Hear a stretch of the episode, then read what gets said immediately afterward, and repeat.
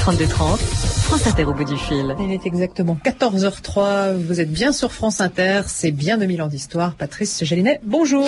Bonjour Claire et merci. Et bonjour à tous. Aujourd'hui, à propos de l'excellente biographie que vient de lui consacrer Jean-Christian Petit-Fils, un roi aussi célèbre que méconnu, Louis XVI.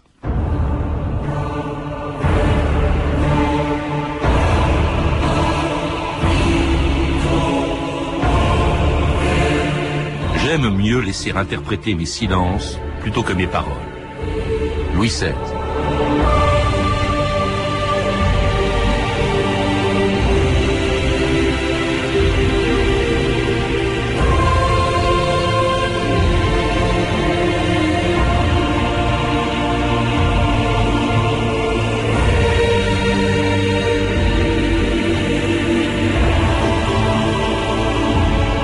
Dominant d'histoire.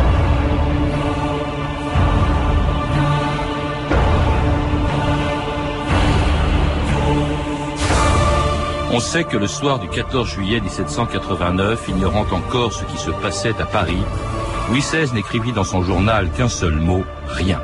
Comme si rien ne s'était passé ce jour-là, rien, ce mot à lui tout seul, a servi à des générations d'historiens pour en conclure que Louis XVI n'avait décidément rien compris à la Révolution et qu'il était plus intéressé par la chasse ou sa passion pour les serrures que par les préoccupations et la misère des Français.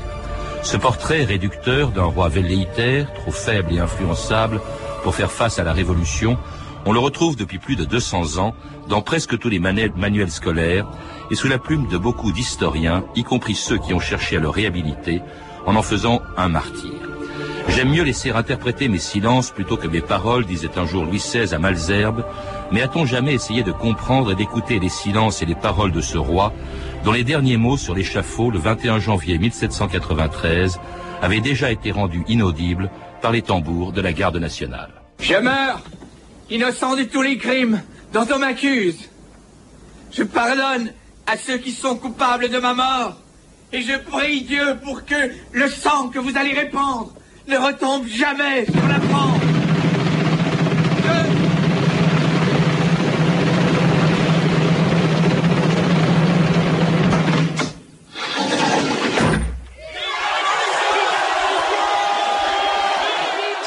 Jean-Christian Petit-Fils, bonjour. Bonjour. Alors cet extrait de film que l'on vient d'entendre est parfaitement conforme à ce qui s'est réellement passé le 21 janvier 1793 sur la place de la Révolution, la place de la Concorde.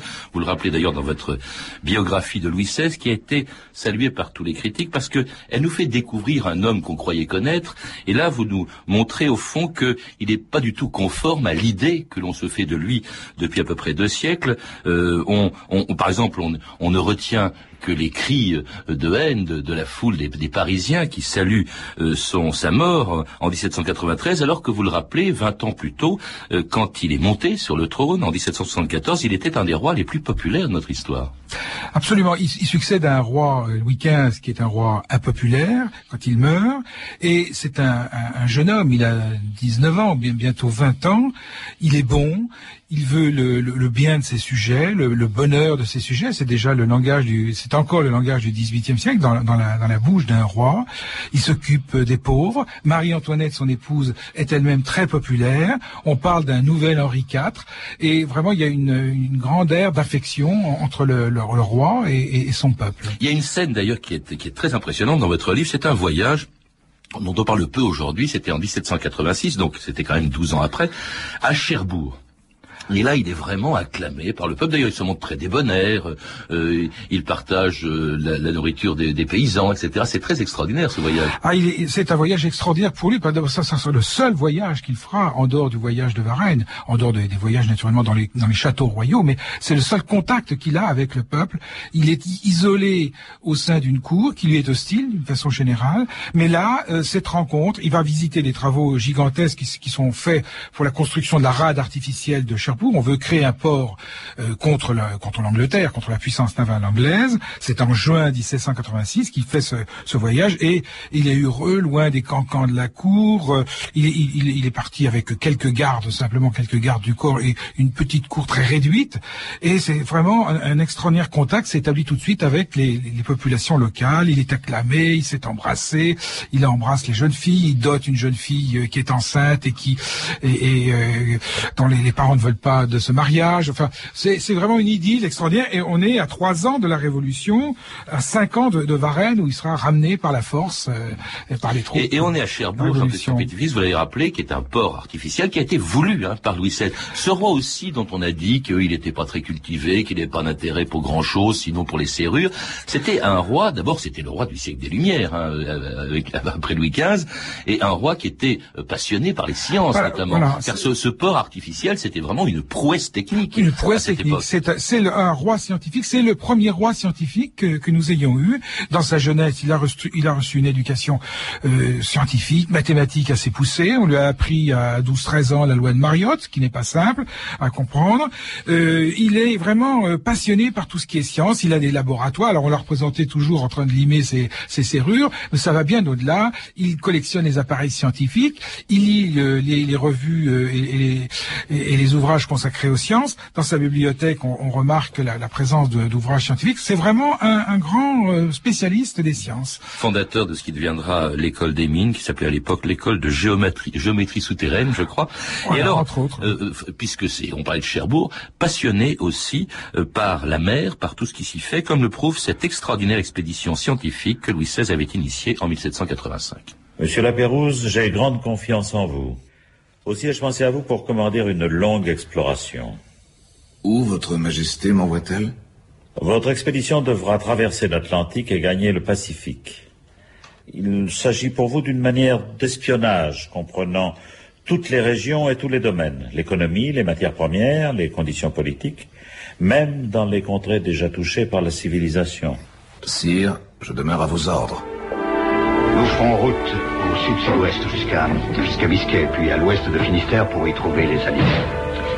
Nous devons passer par Rio et le Cap Horn jusqu'au Pacifique.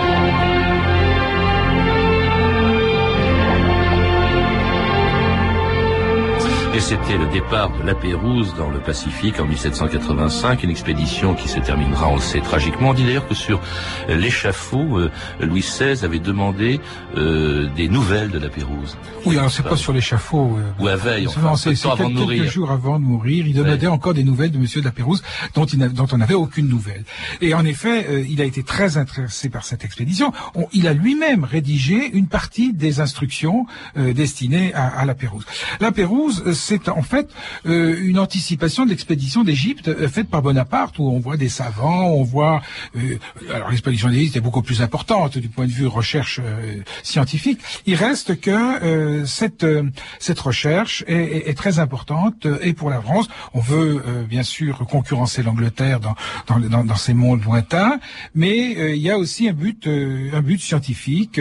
Vous savez que Louis XVI se passionne pour la marine. Oui, parce que c'est sous Louis XVI que la marine française, je crois, a atteint son apogée. Jamais elle n'a été aussi puissante. Jamais n'a été aussi puissante et elle s'est mesurée, alors avec plus ou moins de bonheur avec la flotte anglaise, mais parfois avec des, des, des, de grands succès. Bon, le, le, grand problème de la marine à ce moment-là, c'est le problème de, de l'absence d'un état-major euh, solide, d'une amirauté équivalente évidemment à l'amirauté la, britannique, le manque d'expérience de, de, de, certains marins, mais il reste que quand même c'est une marine très brillante et, et, qui fait ses preuves pendant la guerre d'Amérique. Et voilà justement la guerre d'Amérique qui a été aussi une des grandes affaires euh, voulues, menées par euh, par Louis XVI hein, dans, dans, sa politique étrangère, c'est important. La seule guerre, d'ailleurs, parce que contrairement à ses prédécesseurs, à Louis XIV, à Louis XV, il n'y aura que cette guerre au fond dans, dans le règne de, de Louis XVI contre euh, l'Angleterre, hein, contre la puissance navale britannique, parce qu'il ne faut pas oublier que c'est la marine française aussi qui a participé à la guerre d'indépendance et qui a même mis un point final.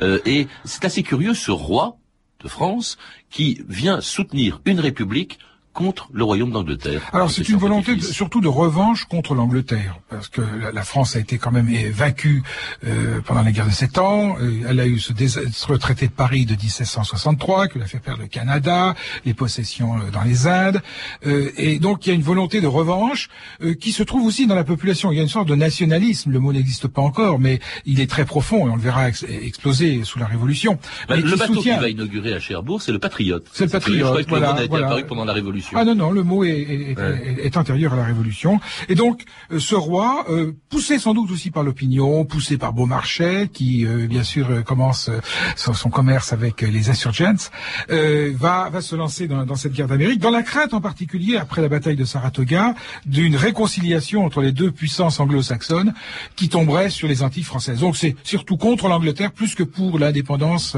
américaine, et par idéal. Qui est un succès militaire, mais sans beaucoup de résultats pour la France plan diplomatique, en fait, oui, parce que le roi a la volonté d'équilibre européen, de restaurer l'équilibre européen et ultérieurement de, de s'entendre avec l'Angleterre contre les, les, les, aigles prédateurs de, de l'Est, la Prusse, l'Autriche, la Russie, euh, qui sont, qui pratiquent une politique euh, de total cynisme. Euh, vous voyez le, le partage de la Pologne en, 1772. Donc, il se méfie beaucoup des, des puissances de l'Est et il a déjà en 1783, au moment de la paix avec l'Angleterre, l'idée de se réconcilier avec elle. D'où, euh, évidemment, une certaine modération qui a pu être critiquée à, l'époque à l'égard de l'Angleterre. En tout cas, une guerre en Amérique qui a coûté cher, en aggravant ce qui sera du début à la fin du règne de Louis XVI le plus grand problème du régime et qui sera à l'origine même de sa perte, le problème financier. Le fait est, Votre Majesté, que la nation tout entière, jour après jour, s'endette davantage.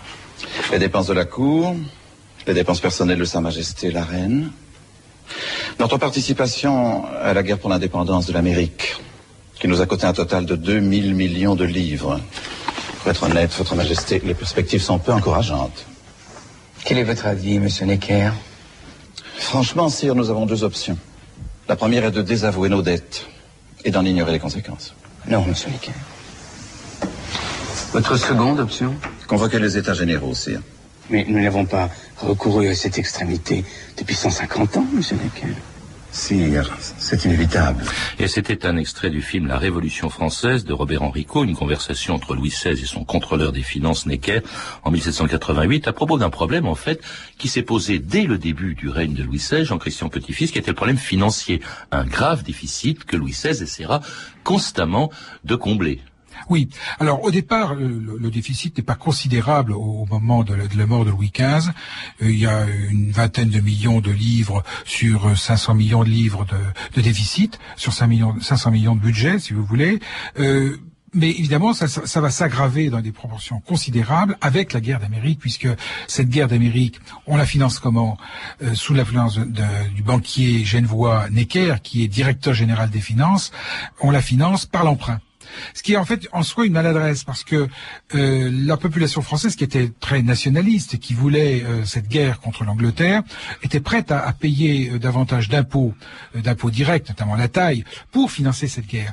Mais après la victoire, après 1783, au moment où on va commencer à lui présenter l'addition, parce qu'il va bien falloir rembourser ses, emprunts, et, donc il va falloir augmenter les impôts, eh bien, le, le, le peuple, l'opinion publique ne comprend pas. De tous les ministres faits de, de, Louis XVI, les plus importants ont toujours été, à cause de ce problème, justement, les, appelons, appelons les ministres des Finances. Ministres des Finances, le contrôleur général, le directeur général des mais Finances. Mais qui avaient tous, et c'est là aussi ce qui est passionnant en vous lisant, et qui avaient tous des idées plus ou moins révolutionnaire, et plutôt plus que moins. Turgot a été le premier, euh, il veut réduire, il déclare que pour réduire le déficit, il faut réduire les dépenses de la Cour, il pense même abolir la corvée, ce qui va évidemment va dresser euh, contre lui euh, la noblesse et, et, les parlements, et ce sera pareil tout au long du règne avec les deux successeurs, euh, avec euh, Necker qui viendra deux fois, euh, avec Calonne surtout. Voilà. Alors Necker est probablement plus conservateur qu'on le pense, sauf qu'il a fait un acte révolutionnaire qui a été quand même son compte rendu de 1781, puisqu'il publie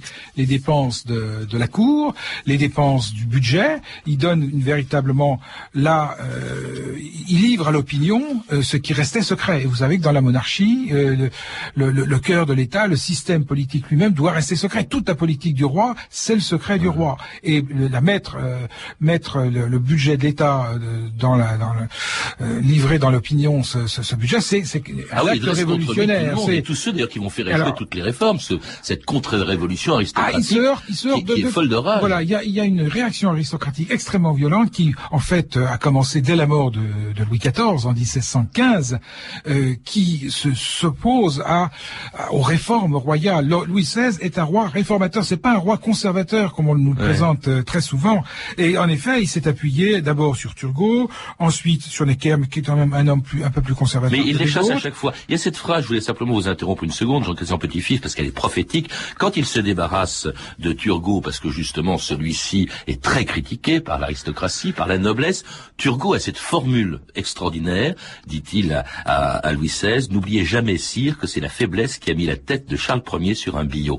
Et c'est Charles Ier, c'était le roi d'Angleterre. Voilà. et, Louis XVI, il faut, il faut, le dire, Louis XVI a été fasciné toute sa vie par euh, le destin de Charles Ier. Il avait le, le livre d'histoire d'Angleterre de Hume, il le relisait souvent, et jusque dans les derniers temps, il le relira, et essayant justement de faire le contraire de ce qu'a fait Charles Ier euh, au moment de son procès. On pourrait éventuellement en reparler, mais et, et prenant le contre-pied, Charles Ier étant euh, opposant sa, sa, propre légitimité à, à, ses, à, ses, juges et disant que de, quel droit me, me, jugez-vous, Louis XVI au contraire va essayer d'entrer dans le jeu de, de, de ces juges pour essayer d'expliquer qu'il était euh, tout à fait euh, honnête et qu'il a pratiqué la politique Alors, voulue. Revenons-en à sa politique financière avec ses grands financiers, donc avec Turgot qui s'en va, Necker euh, qui est également chassé. En arrive, arrive un troisième, le plus important sans doute, qui est Calonne, hein, qui, qui arrive, je crois, en 1780 à la tête des finances et qui va proposer au roi, ou je ne sais pas si c'est le roi qui le lui propose, ce que vous appelez une véritable révolution royale. Ça, c'est ce qu'on oublie tout le temps. On a l'impression, en vous lisant Jean-Christian Petit-Fils, que Louis XVI a fait avec Calonne et a raté avec Calonne ce que réussira la Révolution française parce qu'il ne s'agit ni plus ni moins que de l'abolition des privilèges. Absolument. Euh, le, le, plan Calonne, auquel Louis XVI adore, adhère pleinement et, jamais peut-être un roi n'a à ce point soutenu un, un ministre, euh, est véritablement révolutionnaire. Il s'agit d'abolir les, les, les, barrières douanières, barrières douanières intérieures, de proclamer la liberté du commerce des grains, ce qu'avait tenté déjà de faire Turgot, de créer une banque nationale à partir de, de la caisse d'escompte, de des assemblées provinciales pour aider l'internant à la répartition des, impôts. Et puis surtout de créer un impôt en nature qui s'appelle la subvention territoriale, qui est un rappel de la, dîme royale de Vauban, du projet de, Vauban, euh, qui consiste bref à fiscaliser euh, tous les privilégiés, l'Église, l'Église de France, qui était exempte, qui était le, le, et, et, la noblesse, la haute, la, la haute aristocratie. C'est la nuit du 4 août, euh, deux ah, trois ans ah, avant, la nuit du 4 août. Donc c'est une rationalisation de l'État, suppression des privilèges indus, suppression des abus, et euh, malheureusement, euh, Louis XVI euh, euh, se, se, meut dans une société complètement bloquée, et ce plan Calonne se heurte à l'opposition des notables, puis après ultérieurement, malgré quelques modifications, à l'opposition des parlements. Ça c'est quand même un de ce point de vue-là. Euh, ça, c'est c'est pas une légende. Hein. Euh, tout le monde l'a souvent dit. C'est un homme qui n'est pas qui n'a pas pu aller jusqu'au bout de ses idées, qui a euh, finalement freiné des cas de fer, enfin pas freiné des cas de fer, mais qui a finalement buté devant l'obstacle que représentait l'aristocratie. Oui, c'est un homme timide, faible, influençable, c'est indiscutable, mais mm, il faut mesurer aussi le, le poids des résistances. Et euh, ces résistances sont vraiment très puissantes, très fortes. D'où c'est l'échec de cette révolution royale, donc qui échoue avant celle qui se déclenchera deux ans plus tard et que dit-on, euh, qui dit-on aurait surpris Louis XVI lorsque le matin du 15 juillet 1789, le duc de la Rochefoucauld lui annonçait ce qui s'était passé la veille à Paris. Sire, sire. Qu'y a-t-il? Les Parisiens ont pris la Bastille. Pris la Bastille? Pourquoi? C'est une révolte? Non, sire. C'est une révolution. Oh, mon peuple, que vous ai-je donc fait? J'aimais la vertu, la justice. Votre bonheur fut mon unique objet et vous me traînez au supplice, et vous me traînez au supplice.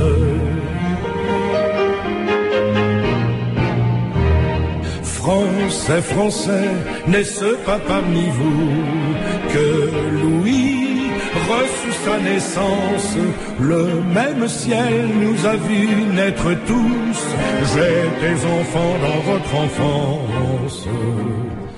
Oh, mon peuple, ai-je donc mérité tant de tourments, tant de peines quand je vous ai donné la liberté Pourquoi me chargez-vous de chaînes Pourquoi me chargez-vous de chaînes et c'était Marc Augeret, La complainte de Louis XVI, une chanson qui date de 1793, quatre ans après le début d'une révolution, qui au début, il faut le rappeler, Jean-Christian Petit-Fils, n'est pas dirigée ni contre Louis XVI, ni même contre la monarchie.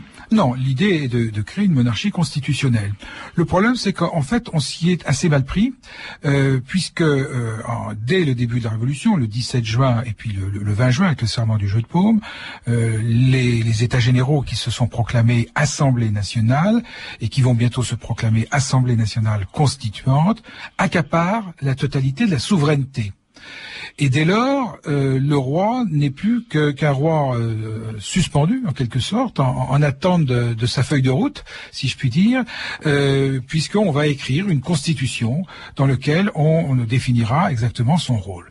Les choses se sont passées euh, de cette façon. Et à partir de là, on peut dire que le, dès le départ, les, les, les, choses étaient mal enclenchées. Vous voulez dire qu'au fond, parce que il, se met, on le force évidemment, à arborer la cocarde tricolore, il accepte les débuts de la Révolution, il va même accepter et prêter serment à cette Constitution qu'on lui impose, euh, mais euh, sans, le vouloir. Hein. Est-ce que on l'a on souvent accusé justement d'avoir constamment cédé aux pressions de la rue, des révolutionnaires les plus durs Est-ce que c'était par faiblesse? Est-ce que c'est par conviction est-ce que c'est par calcul? Est-ce que c'est aussi, on l'a beaucoup dit, à cause de l'influence qu'exerce sur lui une femme devenue extrêmement impopulaire depuis l'affaire du collier de la reine qui a précédé la Révolution euh, et qui était Marie-Antoinette et qui était sa femme? Non, c'est plus compliqué que ça. En fait, euh, la, grande révolution, c'est ce déplacement de souveraineté. Le roi n'est plus le souverain. Et ça, c'est quelque chose d'important. Autant Louis XVI était prêt à, accepter une représentation nationale, sous la force des événements, sans aucun doute. Mais euh, il, il en admettait la, la, nécessité d'une représentation nationale, d'une assemblée unique à la fin. Au départ, il voulait trois assemblées, puis après 89, il était d'accord pour une assemblée unique, donc une représentation de la nation. Mais lui-même voulait être l'incarnation de la nation, voulait être le représentant de la souveraineté. Et donc, il pensait plutôt à une révolution de type anglais. Euh, vous savez qu'un un siècle plus tôt, en 1688, les Anglais ont fait une révolution. C'est la deuxième, puisqu'il y a eu d'abord la première avec Cromwell. La seconde, c'est la Glorious Revolution. C'est la révolution libérale qui a permis en fait une évolution vers la démocratie, puisque aujourd'hui l'Angleterre est le pays le plus démocratique du monde, si l'on peut dire, mais qui a aussi une tête couronnée euh, euh, comme donc. Ça c'est le modèle auquel se référait Louis XVI. Euh, on peut dire, on peut le dire, bien sûr, puisque aujourd'hui encore, la, reine d'Angleterre dans son parlement est souveraine, mais il n'empêche qu'il y a une représentation des, des, des populations et qu'il y a un premier ministre qui euh, détermine la politique. Il voulait pas abandonner sa souveraineté et voulait donc un exécutif fort face à une assemblée qui aurait voté le, budget. Vous n'avez pas répondu à ma première question, Jean-Christian Petit-Fils, à une de mes questions. C'est le rôle, parce qu'on a dit que c'était un homme sous influence, un homme influençable. Alors le rôle de l'entourage, on l'a vu, qui lui a imposé ou qui lui a imposé d'abandonner les réformes qu'il a faites avant la Révolution, et notamment celle de Calonne, et le rôle aussi de Marie-Antoinette, qui Marie été très mauvaise conseillère. Le rôle de Marie, oui, le rôle de Marie-Antoinette n'a commencé à prendre de l'ampleur qu'à partir de 1787, après l'échec du plan Calonne. Louis XVI, comme je le disais, c'est tellement investi dans, ce plan de révolution royale que, se heurtant à, l'opposition absolue de, la haute aristocratie, à une contre-révolution véritablement aristocratique, il est tombé dans une sorte de dépression nerveuse et euh, le, Louis XVI que nous connaissons euh, à travers les manuels scolaires, c'est un peu ce Louis XVI euh, postérieur à 1787. Avant, il était tout à fait différent. Et Marie-Antoinette elle-même a été horriblement déçue de, l'opposition de la cour et elle dira cette phrase tout à fait étonnante qu'on connaît pas, qu'on connaît généralement pas. Je suis la reine du tiers, moi. Donc il y a une tentative d'alliance entre le roi et le tiers-État qui a échoué à ce moment-là contre la haute aristocratie. comment expliquer, Jean-Christian Petit-Fils, que ce roi très populaire pendant presque toute la durée de son règne avant la Révolution, jusqu'en 1786, et même au début de la Révolution, il est acclamé à la fête de la Fédération, il donne le sentiment qu'il se rallie à la Révolution, euh, brusquement devienne, parce qu'il est devenu impopulaire. On l'a même accusé de trahison. Évidemment, on pense à l'affaire de Varennes, quand il s'en va. Là, on le... Est-ce qu'il a trahi cette révolution? D'abord, est-ce qu'on peut trahir quelque chose? Auquel on n'adhère pas, finalement, à laquelle il n'adhérait pas sincèrement Il acceptait, comme je le disais, euh, il acceptait une représentation de la nation, il acceptait les conquêtes de la Révolution, il acceptait les droits de l'homme, il a, euh, avec quelques réticences au début, mais il les a acceptés. Il a même, on l'a pas dit, parce que c'était antérieur à la Révolution, il faut peut-être le mentionner, c'est important, sa politique vis-à-vis des protestants et des juifs. Absolument, il a pris, un statut particulier pour les protestants, donc sous l'influence de Malzerbe, et à Malzerbe, il a dit, Monsieur de Malzerbe, vous vous êtes fait protestant, maintenant je vous fais juif, à vous de vous occuper d'eux. Et en effet, il y a eu quelques mesures qui ont été prises. Probablement, c'est pas l'émancipation des juifs que, qui sera décidée sous la Révolution, mais c'est déjà une très bonne chose.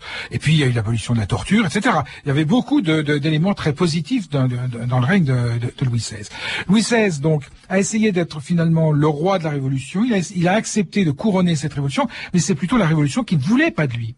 Et à tel point que on a construit une, une constitution, la constitution de 1791, avec un exécutif faible. On lui a donné quand même quelques, quelques éléments de pouvoir qui étaient le droit de veto, mais aussitôt que le roi l'exerçait, euh, la foule était dans la rue, on criait Monsieur Veto, bah Monsieur Veto, bah Madame Veto. Il y a une volonté, on se levait pas à l'Assemblée quand le roi se présentait. Il y avait donc une volonté d'humilier le roi, et ça, ça a profondément choqué euh, Louis XVI. Dans votre livre, Jean-Christian Petit-Fils, on a l'impression d'un roi révolutionnaire avant la, avant la avant la Révolution. Qu'est-ce que vous avez voulu faire dans ce livre? Vraiment, on apprend des tas de choses inconnues ou peu connues ou oubliées sur Louis XVI. C'est une réhabilitation? En partie une réhabilitation, certainement par rapport notamment à la vision euh, fausse de, de, ce roi bonnet, lourd, euh, faible, euh, que nous présente les manuels scolaires. Ceci étant, il ne faut pas tomber dans, dans la géographie du roi martyr. Mais ça, c'était les, les, historiens monarchistes. voilà, sur la Restauration, on a, on a poussé beaucoup cette sensibilité.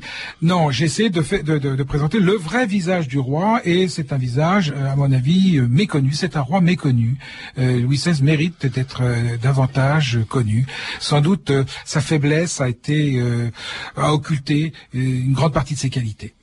Merci Jean-Christian Petit-Fils. Je recommande donc chaleureusement la lecture de votre biographie qui est passionnante et si je puis dire révolutionnaire. Louis XVI donc qui vient d'être publié chez Perrin. Euh, à lire euh, également La monarchie des Lumières euh, d'André Zisberg, publié aux éditions du Seuil dans la collection Point Histoire.